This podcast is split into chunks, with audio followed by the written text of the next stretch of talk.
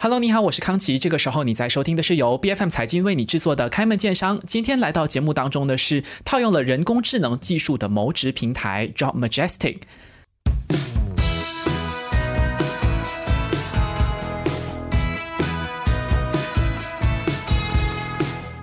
那先来跟进一下马来西亚二零二三年第一季度的失业率哦，三月份的失业率呢是达到了百分之三点五。那第一季度的这个失业率峰值是一度达到百分之五点三，当然也一度有下降到百分之二点七左右的。其实从后疫情时代开始，一直到现在，我们在节目当中就不止一次聊到说，人力资源的市场其实这个问题实在是很矛盾的，因为我们都在讨论的是。有的是工找不到人，也有人找不到工的这个情况。那如果有这样的一个平台，能够很及时的帮助应聘者去打分，马上就是让应聘者能够在投放这个履历之后呢，就检视到自己跟应聘公司的这个适配度。那可能很多的听众就会第一个思考到说，哦，那到底准不准？然后这个是怎么运作的？那我们今天就来请 Job Majestic 的创办人兼执行长 Jazz 来跟我们分享这个课题。马上欢迎 Jazz。Hello，各位 B F M 的观众朋友们，大家好，我是来自 Job Majestic 的 Jazz。嗯，其实 Job Majestic 这个平台，呃，我当然可以直接翻译叫做职业帝国，可是我发现 Jazz 跟你的团队其实有更有趣的翻译，好像叫做打工皇帝，是吗？嗯哼。对，OK，那在官网上面其实也都有读到这个平台是，其实它是面向马来西亚的 Y 和 Z 世代的这个群体的一个呃，算是谋职的平台。对的，是的。那能不能够请你再来详细的说一说？因为刚才我提到的人工智能，其实我们稍后会聊到，但是你这个平台主要是提供怎么样的服务呢？OK，那首先我们这个平台呢，就是我们跟一些其他的招聘平台比较不一样的是呢，这就说到点上了。对，那我想跟各位观众朋友们问一个问题啊啊，比如说康琪你，你有没有试过一些情况呢？你把你的简历发出去，发出去了之后呢，你可能等很久都收不到回复。这个是真的，对。然后你会发现怎么怎么一回事呢？为什么我总是得不到 HR 的回复？嗯。那其实我在这里想要告诉大家的，其实世界上没有最完美的人才，只有最合适的人才。但是很多时候呢，求职者他不知道自己的强项是什么，他也不知道怎么样才能够配合到那个 hiring requirements，OK，就是他们招聘的这些条件。所以我们的这个招聘平台跟其他的不一样呢，就是 the moment 你申请工作的时候呢，它就会有一个分数出现，嗯告诉你哦，你可能只有六十分，OK，那么六十分呢，你缺乏了什么？我们也会把它列出来，比如说啊，你的英文能力、你的语言能力不足够。那你们你的要求的薪资不符合等等，从而你可以去调整那个那个 requirements，这样子的话呢，你就可以更加容易得到这个雇主的青睐。所以我们最大的区别就是我们有这个制度。OK，这个功能我们等一下再继续深挖。可是你刚才提到一点，我觉得我们想要，我想要继续来延伸谈的是，其实你刚才说，我们很多时候投放了这个履历，当然一方面是我们不一定跟这个工作是最匹配的人选，所以一直没有办法得到所谓的 HR，就是所谓的这个人力资源部门的回应。嗯，可是其实这个所谓招聘的过程是怎么样的呢？因为我们很多在外界流传的就是，哎呀，一般没有那么快的啦。你要等也是三两个月的时间，可是其实这个三两个月好像也不是有某个单位证实说哦，就是三两个月才会得到回应。这个公司一般招聘的过程到底怎么样？因为我们石沉大海，其实也很慌啊。这个也是一般很多求职者的一个最大的痛点，就是常常就会说，哎，到底我发简历要等多久？才会得到回复，嗯哼，对不对？那就要看哦。基本上，如果比如说我们我们的 talent 有分几种嘛？如果今天你是 fresh grads，我们说是比较 entry level 的 talent，那基本上你得到的回复其实应该会是比较快的。哦，是吗？OK，是的。那么很多时候呢，我会叫呃这些，我会就是说鼓励这些求职者不要光坐在那边等。你知道吗？很多时候，可能一个星期过后，你还是没有得到回复的话呢，也许你可以主动的去 email 给这个 HR 做一些 follow up，就是跟他说啊，其实我对你的岗位其实是有很很很很大的兴趣的。对你有没有有没有就是说，可不可以考虑再 look into my resume again？其实你不要不要小看这些小小的这个动作。对，如果这些通通常如果有做到这些动作的这些求职者呢，其实会更加容易激发 HR employer 的这个兴趣。OK，所以其实他们是看到的，他们都有在暗中观察的，是这个概念。我给个数据你吧，基本上呢，HR 基本上呃，OK，我我以一个猎头的一个一个角度来跟你说了哈，比如说我们通常收到一个一个岗位，当我们一个岗位我们 post 在一个一个 channel，比如说 LinkedIn，比如说 LinkedIn，比如说 Facebook，比如说一些 job site 等等，我们一个我们说 general position。可能是 marketing、business 呃 admin 这种 general position，我们一般会收到超过两百。一百到两百分的 resume，嗯，那基本上呢，到底 HR 会用多少时间来过滤你的简历呢？几秒钟而已。OK，是，他们就会看一些很最主要的就是看工作经验，对吗？还有你的教育程度，就是这样。如果你的工作经验跟教育的那个 level 是不匹配的话，基本上他们就已经不考虑了。嗯，所以为什么今天我们有我们这个 train 的 system 这个制度，可以让这些 HR 更加精准的看到这个人适不适合这个岗位？嗯哼，我只能说，呃，Jess 作为猎头，实在是很懂得怎么去突出企业的这个强项哈。你已经先把这个你的新产品的名字讲出来，可是我没有要给你机会，我们稍后再来聊。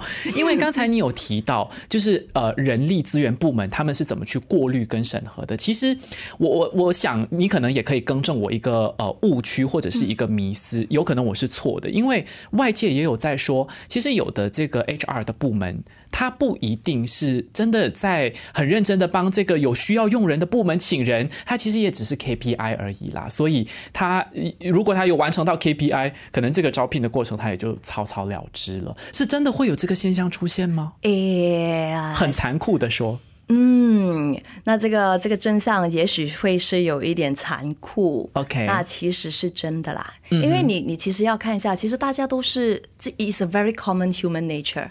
你想一下，特别是一些大企业，一个 HR 他每一天都要过滤几百份的简历，嗯一个公司他有这么多人要聘请。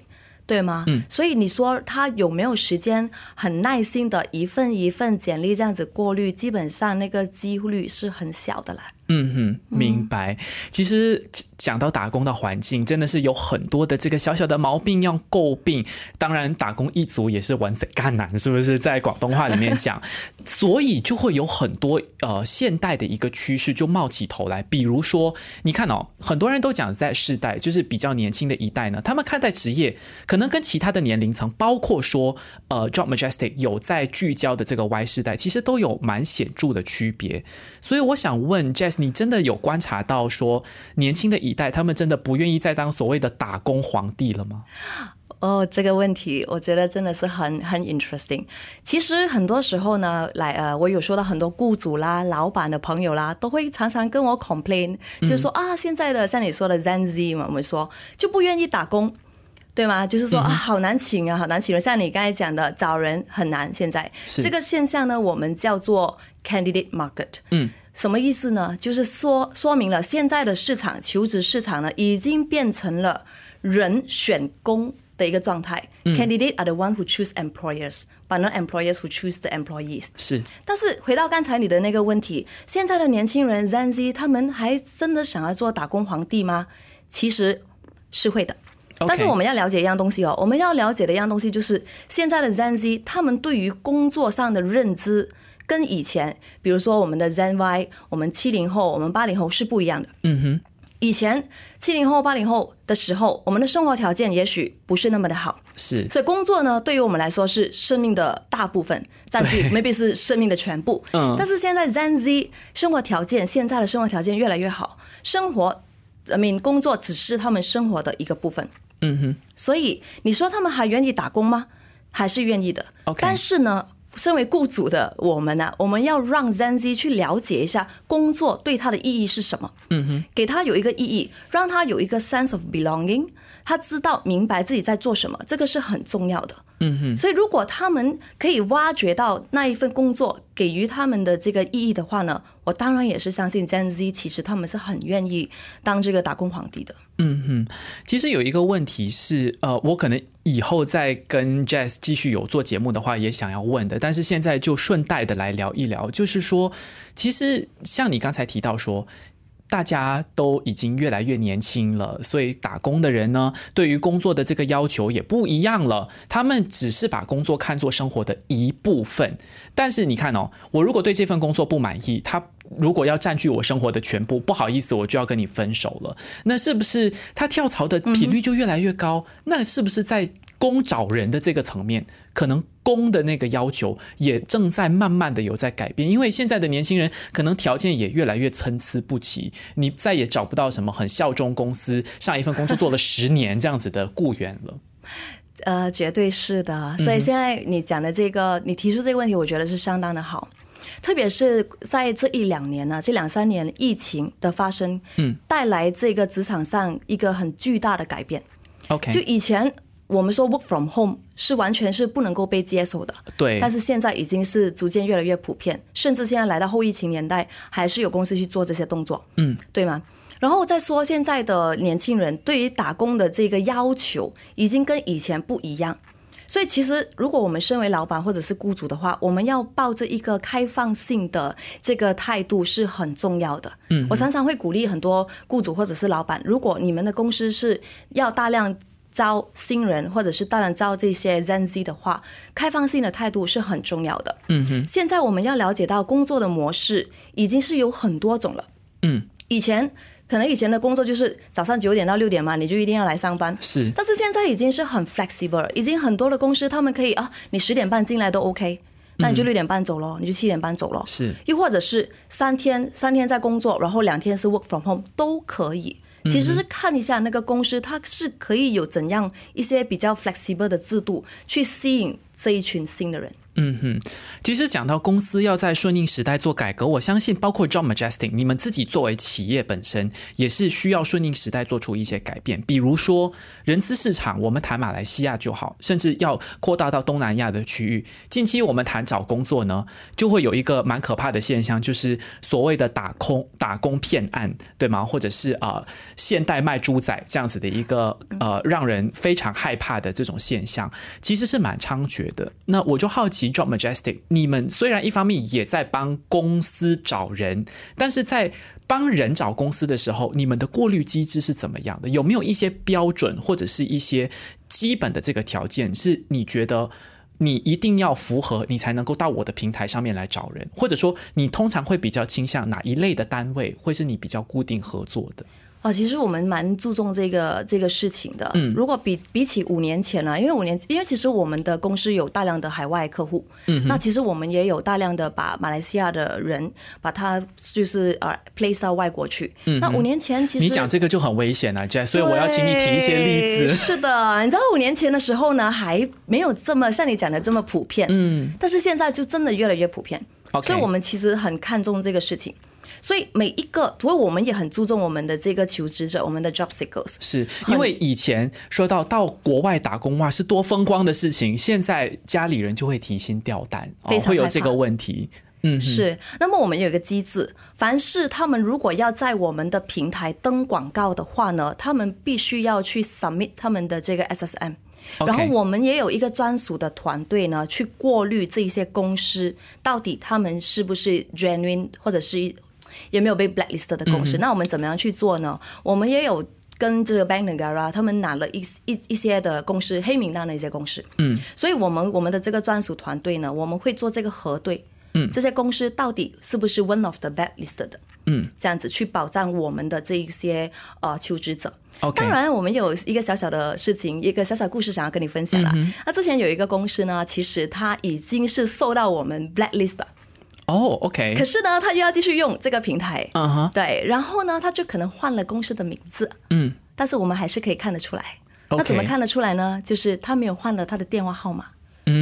，OK，哇，这是蛮拙劣的诈骗技术。是的，但是他没有换掉电话号码，这个东西呢，我们也可以 detect 到出来。嗯哼，可是你刚才提到说，呃，你首先是要先过滤说他有没有这个所谓的 SSM，就是像马来西亚的这个公司局去注册。但是有一些国外的公司，如果他没有在马来西亚有分公司的话，其实他也不需要在马来西亚的政府的体行政体系底下注册啊。那是不是说，其实这些就不能够成为你的顾客呢？呃，其实不是，其实当然，比如说有来自新加坡的一些公司，他们都有在我们的平台登广告。OK，那我们就要让他从 I mean submit 他们自己在他们当地对嗯国家的这个一些的 documents，、我们也需要做这些的这些的核对。嗯我们也是需要，因为尽可能去保障到我们求职者的这个 安全。嗯，其实目前 Job Majestic 涉猎的市场有哪一些呢？你刚才提到新加坡，还有呢？目前的话呢，我们呃，其实 Job Majestic 是在这一两年才成立的。是主要的市场，当然我们现在目前的 focus 还是会在马来西亚，嗯，但是也最近受到邻国新加坡的这个关注，嗯，所以新加坡的客户呢，也是我们第二个市场。OK，但是接下来呢，在今年年尾呢，我们 Job Majestic 会复制到去十二个国家，OK，对剩下的半年时间你要复制到十二个国家。对。OK，这个我们稍后来谈谈它的的这个实际的操作性。当然，你刚才也有提到说，其实你们跟呃国家银行有一些审查的这个合作，你会向国家银行去申请，要能够得到一些呃黑名单的资讯，这样子。所以 Job Majestic 也是在马来西亚跟一些政府单位有在密切往来的吗？呃，当然有。我们比如说最近我们有跟 HRD 的这个合作，嗯哼，我们都是会有一些，因为对于我们来说，在这个求职市场，我们要怎样去呃 stay updated 在那个 market 是非常的重要的。OK 所以跟政府现在最大的合作是 HRD 这一方面的合作。当然，接下来我们除了跟政府之外呢，我们也有跟一些私人界嗯去做这一些的合作。OK，私人界是说什么样的单位或者机构呢？私人界的话呢，可能是关于一些的 associations，比如说，哦、最近我们可能会跟这个 MRCA Malaysia Retail Association 做这个合作，因为你知道 Malaysia Retail Associations，比如说讲到餐饮业，是就会有很多的中小微型企业在里面。对，而且他们面对最大的现在的痛点就是请不到人嘛，嗯，所以这些呢也是我们会很注重的一些单位，我们积极的去参与。嗯哼，其实刚才你有提到说，呃，除了工找人很困难，现在还有人找工很困难，就是我开场提到的。然后你也补充了说，其实很多时候哦，都是求职者他根本也不知道自己跟这一份工作，他投放履历的这家公司有多高的匹配度。可是我很好奇啊，我们在写简历的时候，难道我们不知道自己擅长的是什么？现在认识自己的人很多了，那我们怎么去判断说，到底这份工作跟我的条件是不是真的对得上口的？那个标准是什么？因为我如果写履历，我就会觉得说，哦，我的语言能力很强什么的，我平常可能有一些实操性都有证明了 OK 的，但是可能就偏偏真的就不符合公司的条件，那我要怎么去判断呢？这个就是很好玩的点咯。嗯很多时候呢，我们都会觉得啊，我们自己很有能力，对不对？但是都是我们自己觉得，对，但是实际上哦，我想要说的不是关于你能不能力的这一个问题 OK 是到底你的现在具备的条件跟雇主的这一个招聘条件做能不能够符合嗯，能不能够对上口？？Exactly，can it be aligned or not？不是说啊，我我我读到 master，你知道吗？我我要求的薪水多少钱多少钱，你就能够符合这一个的工作，不一定是这样子。嗯，所以呢，透过我们的这个筛选，刚才你说，诶，我要怎么样知道到底我可以符合我我有资格去申请这个工作嘛？所以我们是有几个的几个的这个 indicators 去去去和就是去看一下你到底能不能够符合。OK，我打岔一下，这个所谓的指标 indicators 就是你的所谓的人工智能的系统里面的指标吗？是的。？OK，好，那刚你提到的这个呃指标。那有有包括哪一些哈？嗯，第一个呢就是你的薪资嘛 OK 薪资。刚才有提到的就语言能力咯，语言 language，然后第三个就是 job expectation，第四个就是你的 work experience，你的工作的经验，嗯，然后第六个呢就是 location，呃，第五个就是 location，嗯，就是地点。因为很多时候你会发现马来西亚也存在一个一个一个现象啊，就是可能说 PJ 的人不是很想说去 KL 上班，嗯，因为很堵车。呃呵，这个确实哈，因为我有听过一些在公司当到高管的朋友，他们就会说，其实他们面试人的时候，其中一个判断的就是你的住家的位置，因为他们会觉得说，你如果每天开车一个小时上下班，哇，你肯定一下子你就厌倦了。对，所以变成有时候你们也许不知道啊，在在我们面试的时候，interview 的时候，很多时候 HR 会问你的，哎，你住哪里啊？然后你会，比如说那家公司可能就在 Cyberjaya，嗯，好远吗？他看到你的简历，咦，你是住，比如说你是住 KL 了，let-，let's say，他很关心这个问题的，他会问你，哎，你我们的公司在 Cyberjaya，你应该意识到对不对？如果你是 KL 每一天这样子来往返工作的话，你 O 不 OK？它其实就是一个筛选条件。嗯哼，对，所以透过我们刚才那个机制的话，刚才那五个点，你就大概知道到底你的匹配度与这个工作到底有多高。OK，明白。可是其实 Jess，你刚才提到的这些，基本上人工或者手动去筛选也能够做到。那你投入了所谓的人工智能，那它的准确率有提高很多吗？因为其实你也没有，我这样子乍听下来，其实也没有太多比较特殊的，或者是精挑细选出来的一些指标，都是。一般的嘛，就是这个人呃，所谓的人力资源部门他们会去筛选的一个过滤的指标嘛。那你投入了人工智能之后，它的准确率有特别的提高吗？或者是呃，他有更加全面的一个深度学习的能力吗？有的，当你在比如说，当我们的求职者的 moment 他申请这个工作的时候，对不对？刚才我说了，他马上就会呈现他的那个分数。嗯，当他打了分之后呢，你会知道你自己缺乏的东西是什么。当你缺乏的这些东西是什么的时候呢？我们会有两个选择给求职者。OK 第一个选择就是你可能可以选择 reskill 你自己。我们会把你 direct 到一个课程，短期的课程，让你去 reskill 你自己，这样子的话，你分数就会提高了。嗯，那第二个选择就是，当然我也我们也要了解到，其实不是很多求职者他们的语言能力都很好，不是每一个人都很很会擅长的去做 resume 的。OK，所以当然有第二个选择，就是我们有这个 career coach。嗯，如果说他们的语言能力不是太好的话，他可以选择跟我们的 career coach 对谈。嗯，我们的 career coach 会帮助到他去怎么样 discover 他的 strength，从而帮他改善他的简历。嗯，精准度，精准度的话，其实这个机制我们已经研发了差不多超过一年的时间。OK，我们有大量的这个我们叫 string list keywords 去筛选。去做这个刚才说的这个匹配度，嗯哼，然后呢，还有一个点就是，比如说今天你是雇主，你收到的 resume，刚才你说，哎，到底 HR 有没有时间去看这么多的简历，对不对？是那当 the moment 这个 HR 收到简历的时候呢，我们还有一个动作就是会 highlight 那些 keywords，给你知道这个的简历到底能不能符合你的招聘的那个条件。嗯，所以就可以省你很多时间了。Imagine 如果你今天要看一百份简历。你要一份一份看，嗯很吃时间呐、是。但是如果你这现在我摆在你眼前的这些简历哦，这些简历已经给你打完分数的，然后还把那些 keywords 给 highlight 出来的，那是不是很能省你的时间呢？嗯哼，这个就是我们今天做的这个东西了。明白。可是像你刚才也是有自己有分享到的，就是现在的工作环境越来越多变，而且工作的这个状态也越来越多元。那随着这个市场有这么多的变化，其实这个人工智能要深度学习，你的这个列表是不是一直不断的要在增加？那你的这个测试的过程，或者是你持续让你的人工智能系统进步的这个过程，是不是也会一直要继续呢？绝对是。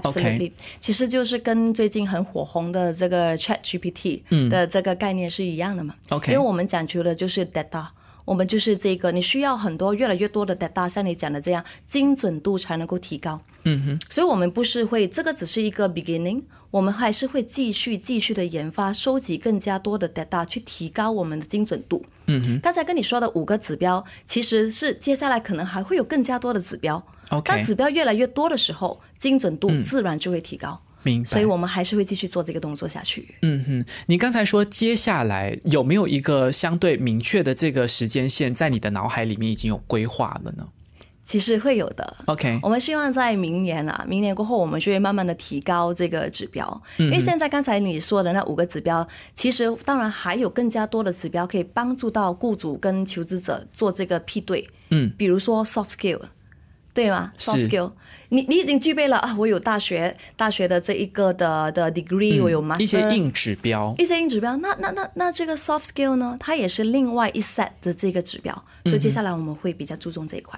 明白。你刚才有提到说，其实包括呃企业内部的这个人力资源部门，他们也能够很快速的透过这个评分，然后有一些勾画出来的这个关键词，他们就能够很节省时间，提升效率。所以我在设想的是，Job Majestic 接下来会有怎么样的一个业务拓展？是表示说你们也会有一些 B to B 的扩张，跟这个公司合作，让他们用你们的这套系统先做初步的这个评估和过滤吗？哦，是的。我们除了是有这样子的一个过滤的制度呢，然后比如说有一些雇主他们有一些特殊的要求，比如说他们想要一些比较专属的一些服务，他们可以直接用我们的猎头服务，我们都有，我们都有提供。甚至说他们还是做了这个用了我们的这个系统，还是面对着找人才的这个问题的话呢，当然我们也是有专属的团队去看一下到底这家公司出现了什么问题。